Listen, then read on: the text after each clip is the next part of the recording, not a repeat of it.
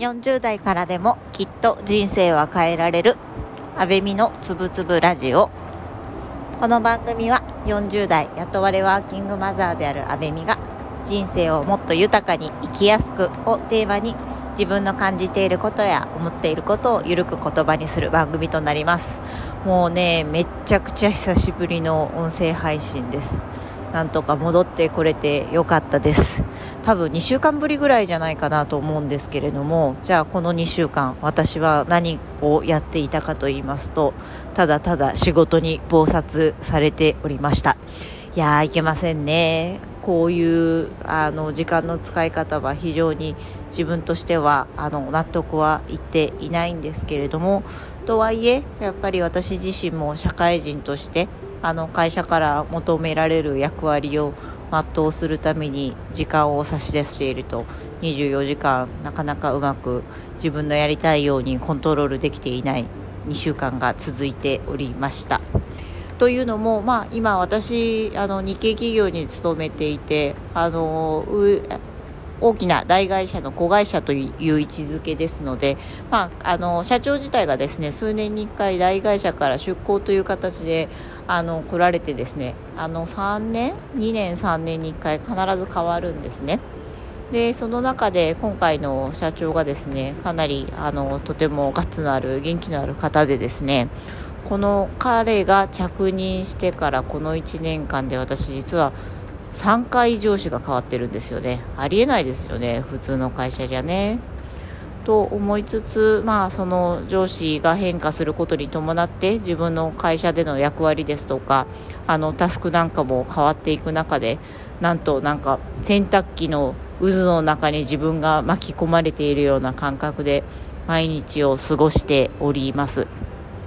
とはいえ、まあ、30代であればそういう状況の中もうそのままあのご飯食べて仕事して寝るみたいな生活を繰り返していたんですけれども私には今あの家庭があり子供がいてやりたいことも仕事以外でやりたいこともたくさんあるということであの年齢も年齢ですしねこういう多忙の中でもあえてその自分であの時間の使い方をコントロールしてそのコントロールした中で選択した行動っていう話を今日はお話ししてみようかなというふうに思います。やっぱりこれを考えた背景としてはいつも何でもそうなんですけども結局仕事って終わりは来ないんですよね。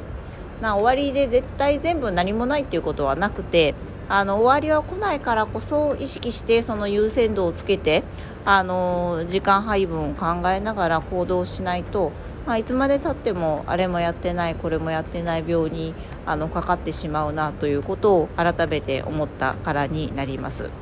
でやっぱりね仕事ばっかりあのもちろんね集中してやるときにはやってしっかりと成果を出すっていうのは組織として私も、まあ、中間管理職として求められる役割がありますのでそれはもちろん達成をするためにあの努力はするべきだと思うんですけれどもどうしても一つの分野にあのずっと過集中でやりすぎると頭がどうしてもね硬くなってきている自分があの手に取るように分かります。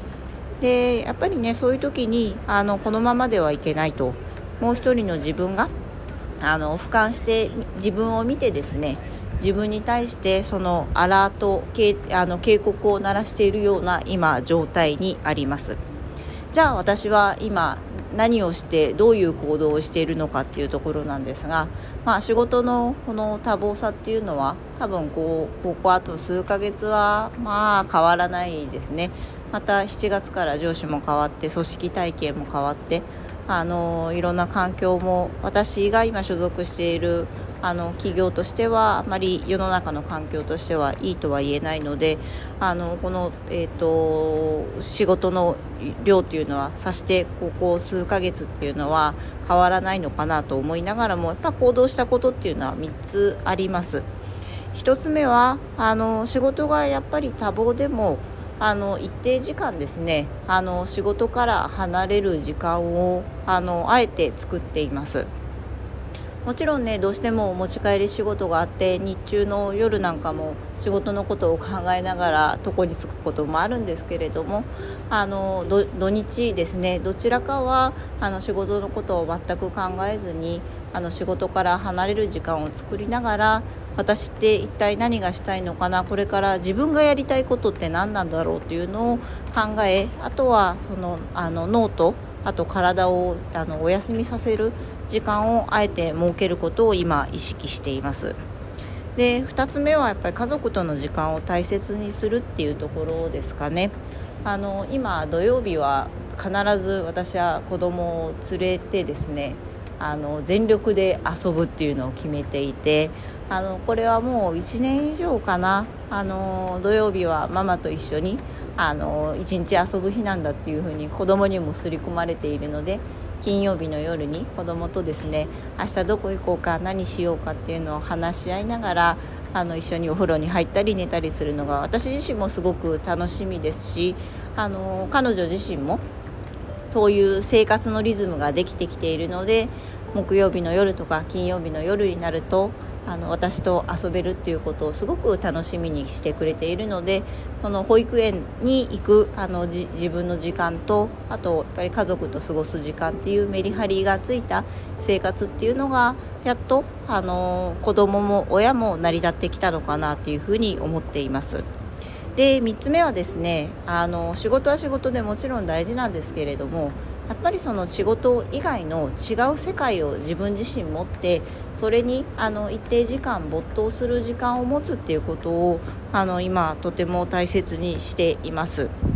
例えばなんですけれども今私は週に1冊ぐらいのペースで本を読むっていうことを目標としてあの隙間時間に読書をしているんですけれども今まではどちらかというとそのビジネス書中心だったものを今このタイミングで多忙なタイミングで読むあの本の種類ですねをあえて変えています。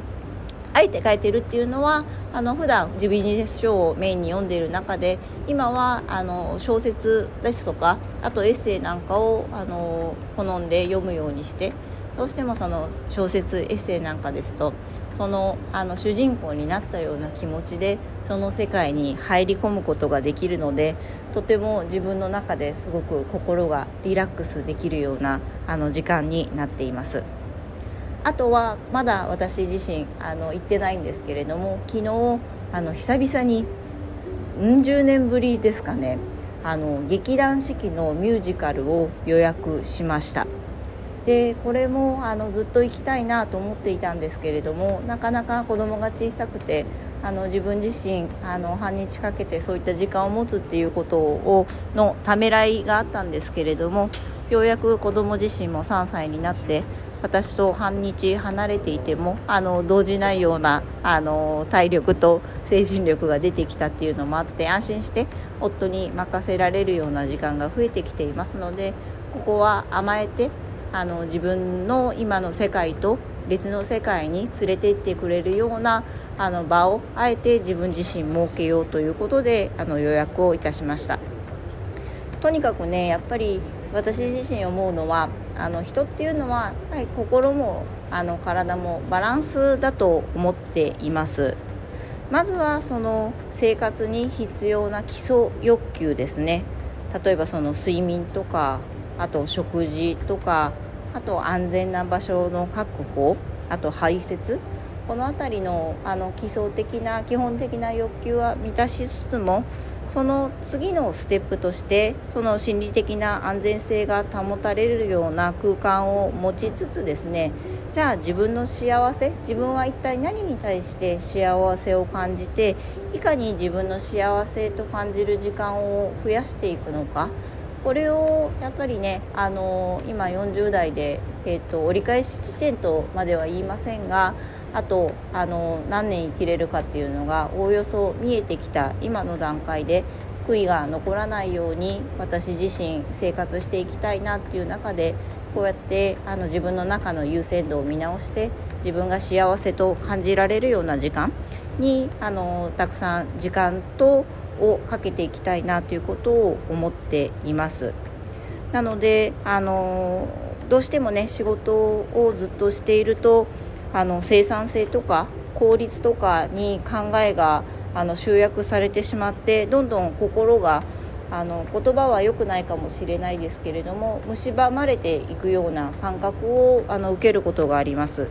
でもここでやっぱりふと振り返らなくちゃいけないのは何のために私生産性上げてるんだっけ？何のために効率的に動こうとしてるんだっけ？そもそもの私の目的ですね。何のためにこれをやろうとしているのかっていうところをあのもう一度振り返って見つめてですね。これってあの他に余剰として出た時間を私は自分の幸せのために自分のやりたいことのために使いたいから生産性を上げてより効率的な仕事の配分ができるように努力しているのであってここを忘れずにあの過ごしていかないといけないなっていうのを改めて感じています。やっぱりこういったゴール設定とかあの物事をやるにあたって当初の目的っていうのを忘れずにで私は何のために生きているのかこれは自分の幸せを感じるためあのだというふうにも考えられると思いますのでこの辺りのバランスも私自身もあの忘れずにあの毎日を大切に過ごしていきたいななんてことをあの思っている今日この頃です。ではまた次回。